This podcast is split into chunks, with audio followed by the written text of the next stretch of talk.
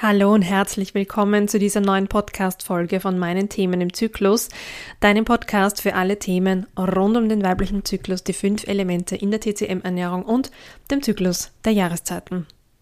Ich möchte heute eine Geschichte mit dir teilen, die mir heute, an dem Tag, wo ich das Jahr einspreche, passiert ist.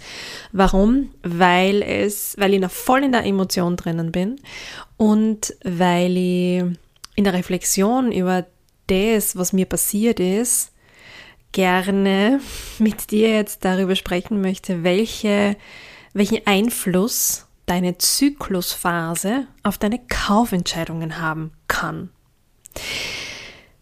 Also, wie hat's begonnen? Wir überlegen, also ich überlege schon seit längerem unsere Matratze auszutauschen hat schon einige Jahre am Buckel und zwecks Schlafqualität und so weiter wäre es nicht schlecht, wenn wir da ein bisschen was verändern. Meine, mein Need ist größer als der meines Partners.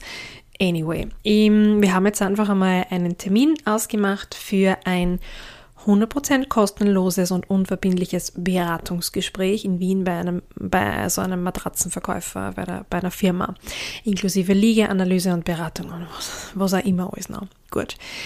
Ähm, ich für meinen Teil, muss ich dazu sagen, bin heute am ersten, zweiten, dritten Tag ungefähr nach meinem Eisprung. Das heißt, ich bin noch halbwegs auf der goldenen Herbstwelle, aber der Bullshit-Radar ist schon angeschmissen. Also meine innere Kriegerin arbeitet. Wenn du wissen willst, was es damit auf sich hat, dann würde ich dir die 28 Tage sehr empfehlen, weil da gehen wir tiefer in dieses Thema rein. Jedenfalls bin ich heute halt nimmer in dieser Herzenergie, in dieser überschwänglichen und wow, yo, es ist geil und hm, sondern heute halt schon ein bisschen skeptischer. Oder halt mehr bei mir und nicht mehr so leidenschaftlich sinnlich, sondern jo, ein bisschen entspannter. Und ähm, kritischer. Und jedenfalls waren wir dann dort und das Interessante war beim Reingehen schon, hatte ich ein schlechtes Bauchgefühl. Es war nur, es gab offensichtlich keinen Grund eigentlich dafür, dass es mir dort nicht gefallen würde. Also war ein bisschen unordentlich und es waren zwei Männer, die uns beraten haben. Und wenn ich so drüber nachdenke, vielleicht lag es auch daran, ich wusste, dass es zwei Männer sind, aber Schlaf ist für mich ein relativ intimes Thema, das ich, glaube ich, lieber mit einer Frau besprechen würde. Anyway, wurscht. Und beim Reingehen schon von der Energie, die mir entgegengebracht wurde, war mir klar, die wollen mir was verkaufen. Also die sind jetzt nicht da, um mich wirklich, also wirklich gut zu beraten, haben sie wahrscheinlich schon gemacht, aber sie wollen mir was verkaufen. Und das habe ich gespürt, von Anfang an. Das waren aufgesetzte Floskeln, die sie trainiert haben, die sie gelernt haben. Und da hat sie mein Bauchgefühl gemeldet. Die Intuition. Die hat gesagt, Sandra, das ist es nicht. Du willst dort einmal trotzdem nicht kaufen. Gut. Haben gedacht, na, sei nicht so. Und ich glaube, mein Freund hat es gespielt am Anfang. Also es war eher sehr holprig. Und dann ist es aber aufgetaut, es war dann eh halbwegs okay und halbwegs nett und wir sind beraten worden und so. Ähm, aber, nein, nicht aber, es ist dann relativ gut gelaufen. Ähm, wir haben dann also individuelle Matratzen ausprobiert und was auch immer.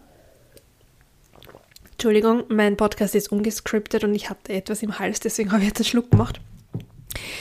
Ähm, genau, und dann waren halt so eineinhalb Stunden oder so waren vorbei. Und dann ging es halt um den Abschluss. Und ich bin da rein, und das ist ein Matratzen, wo wir über einen pro Seite vierstelligen Betrag sprechen. Und für mich war ganz klar, ich treffe da heute keine Entscheidung. Also ich bin mit dem reingegangen, ich werde hier heute keine Entscheidung treffen. Weil das ist die erste Anlaufstelle, ich würde gerne was anderes anschauen und wie beim Auto kaufen eigentlich. Oder bei einer Wohnung oder bei einer Küche. Da gehst du auch nicht zum Lutz rein und nimmst die erst Beste, sondern das lässt du einmal planen und überlegst du dann. Gut. Und dann hat er sein, sein Blatt gezogen, wo er halt draufgeschrieben hat, was es kosten wird und bla bla bla bla. Und ich habe dann gesagt, ja, das ist voll nett, wir melden uns dann frühestens morgen. Also heute entscheide ich das nicht. Und für mich war das komplett klar. Und bei ihm, das habe ich dann gemerkt, sind die Alarmglocken an, geschlagen, weil aufgrund der positiven Atmosphäre und Stimmung ist er halt davon ausgegangen, und unserem Interesse ist er davon ausgegangen, dass wir da rausgehen und halt was kaufen. Und ich habe ihm einfach gesagt, ich treffe solche Entscheidungen nie. Nie, nie, nie in solchen Situationen. Wir haben dann darüber gesprochen, dass es darum geht, dass ich nicht in meiner Emotion solche Dinge also Entscheidungen treffen will, weil ich will es mit gutem Gewissen machen. Und es soll das Richtige für mich sein. Und das mache ich einfach nicht. Boah, dann hat er versucht, seine ganzen Verkaufskills auszupacken. Aber ich habe ihm keine Option gelassen. Ich bin nicht darauf eingegangen. Ich glaube, meinem Freund war es wurscht. Der hätte wahrscheinlich schon zugesagt, aber für mich war ganz klar, na, das machen wir heute nicht. Und dann wollte er mit mir sämtliche Einwände besprechen und also verkaufstechnisch, und da kenne ich mich ein bisschen aus, hat er an und für sich alles richtig gemacht und auch wieder nicht. Weil was nämlich passiert ist, wir haben dann, glaube ich, 10, 12 Minuten herumgeeiert, dass er mir weismachen wollte, aufgrund dessen, wie er, wie er die Situation gehandhabt hat, dass ich nur heute entscheiden kann. Und nur heute kann er mir ein Gute geben. Und nur heute. Und ich habe mich so in die Ecke gedrängt gefühlt, dass meine innere Kriegerin angesprungen ist. Und wir sind dabei dann so verblieben, dass ich mich morgen, ich werde aber eine E-Mail schreiben, melde ähm, und ihm sage, dass das so noch nicht bestellt wird und dass ich auf das Goodie halt verzichten werde. Punkt aus fertig. Lange Geschichte, aber was ich da damit mitgeben möchte, es macht einen Unterschied, ob du weißt, in welcher Zyklusphase du bist oder ob du absolut keinen Plan davon hast. Warum?